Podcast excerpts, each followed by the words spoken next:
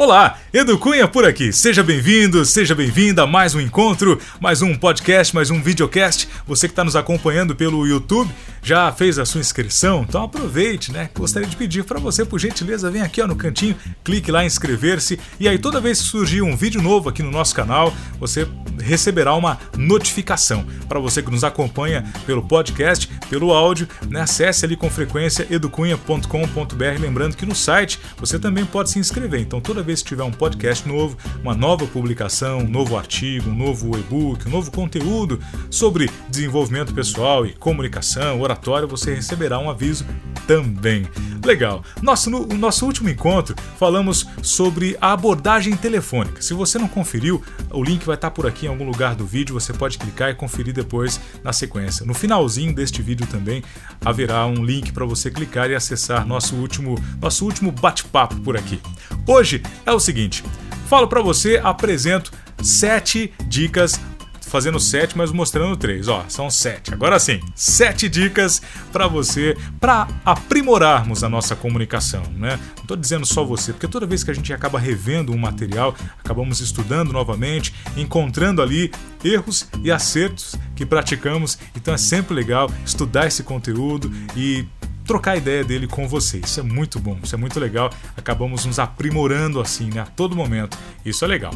Seguinte, sete dicas para falarmos melhor em público. Antes de chegar nela, Vou te perguntar, você já reparou como os bebês, as crianças realizam o processo de comunicação? É muito legal, né?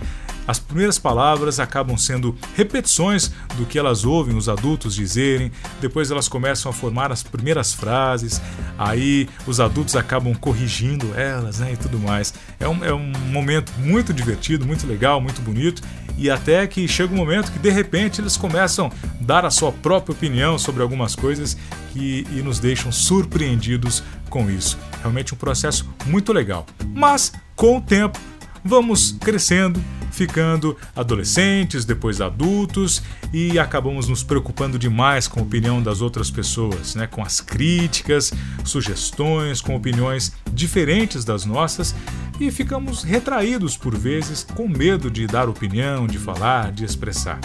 E aí entra o seguinte: precisamos praticar a oratória. O que seria então a oratória? Oratória é a técnica utilizada para aprimorarmos essa forma de comunicação verbal, essa forma de expressar nossa opinião, de colocar uma ideia de forma clara para que as pessoas possam nos entender bem. Então, a oratória é isso. Mas para que ela seja bem desenvolvida, ela precisa ser muito bem praticada, assim como andar de bicicleta, jogar futebol, desenhar, cozinhar, né? Enfim, tudo isso tem que ser praticado. E às vezes, com o tempo, as crianças precisam manter é, esse incentivo, elas precisam continuar sendo incentivadas com, por exemplo, ao invés de apenas ouvirem histórias, incentivar as crianças a contarem histórias.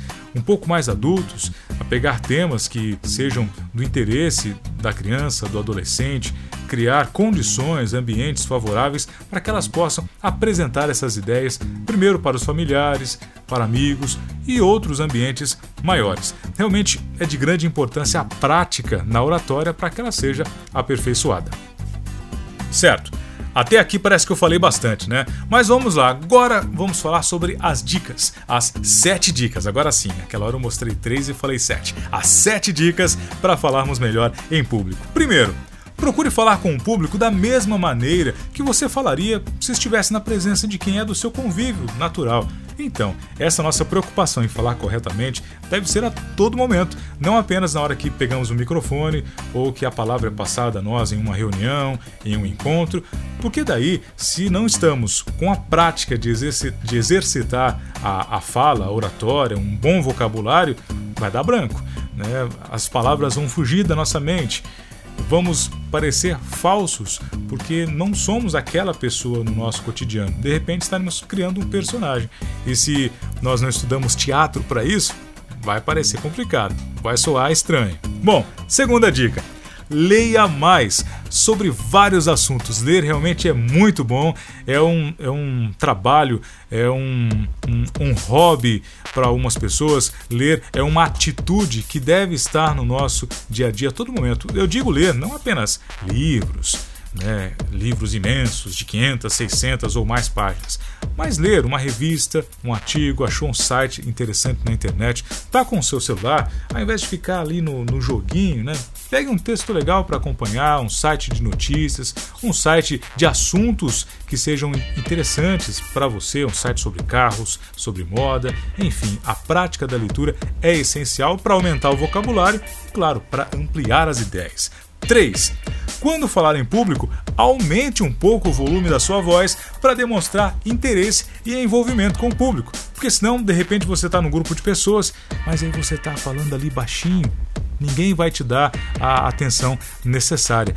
Sim, exatamente. Ninguém vai te dar a atenção merecida. Por isso, use essa prática normalmente. Minha filha está me dando uma dica aqui, ó. Ela está falando que é para ler gibi também. Obrigado, Maria Eduarda. Boa dica, viu? Gibi também é muito bom para ler. Seguinte, terceira, terceira dica. Bom, essa eu já falei, quando falar em público aumente o volume da voz. Vamos para a quarta dica. Capriche nos gestos e também na sua fisionomia, que sejam compatíveis ao volume da sua voz. Né? Se eu estou falando baixinho, estou falando aqui mais piano, né? que é um termo utilizado para baixo, para um volume pequeno, eu estou com gestos curtos. Se eu preciso falar para se eu estou na beirada do campo do futebol, se eu estou na beirada de um campo de futebol, preciso falar com um jogador que está lá no meio. Eu vou aumentar o volume da voz e gesticular bastante, certo? Para que isso possa alcançá-lo de uma maneira mais efetiva. Vamos lá, quinta. Quinta dica: valorize as pausas. Valorize bastante as pausas, não tenha medo delas. Se de repente você está descrevendo um determinado, uma determinada situação, falando sobre um assunto, você para para pensar, aproveita essa pausa, não precisa enchê-la de hum, é, então, pois é, beleza? A gente pode continuar com a pausa tranquilamente. Ela é até boa porque ela cria uma expectativa no nosso público do que virá pela frente. Sexta, insira energia e se mostre disposto, né? Ou seja, que você está interessado em passar aquela informação para as pessoas que estão próximas de você. Sétima dica: seja você mesmo. Porque no nosso último vídeo nós falamos sobre a questão de não mentir, porque as pessoas percebem. Claro, você, eu, percebemos quando uma pessoa mente para nós. Então, quando nós mentimos, as pessoas também irão perceber. Então, seja você mesmo, vamos ser claros, precisamos ser transparentes. É, se a gente erra, bola para frente, próximo passo, próximo item, próximo tópico. Não vamos precisar é, criar um personagem para dizer que somos perfeitos em tudo. É por isso que esses vídeos aqui estão sendo feitos sem edição, diretos, é realmente uma forma de bater um papo com você. Por isso eu espero o seu retorno também. Deixe seu comentário aqui na descrição do vídeo, aproveite também para se inscrever no canal e você que está me acompanhando através do áudio, aproveite e se inscreva lá no site também, educunha.com.br, tem o um link podcast. Seja bem-vindo, seja bem-vinda. Educunha ficando por aqui. Até uma próxima. 叫叫。